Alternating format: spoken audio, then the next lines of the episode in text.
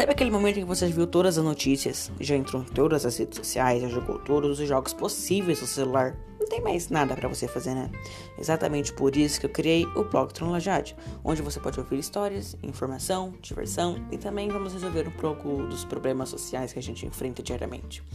Bom, se você não gosta de ler, você pode simplesmente me ouvir aqui pelo podcast do blog Tronlajade. Bom, obrigado por ter ouvido nossa apresentação eu espero te ver nos próximos episódios. Até mais!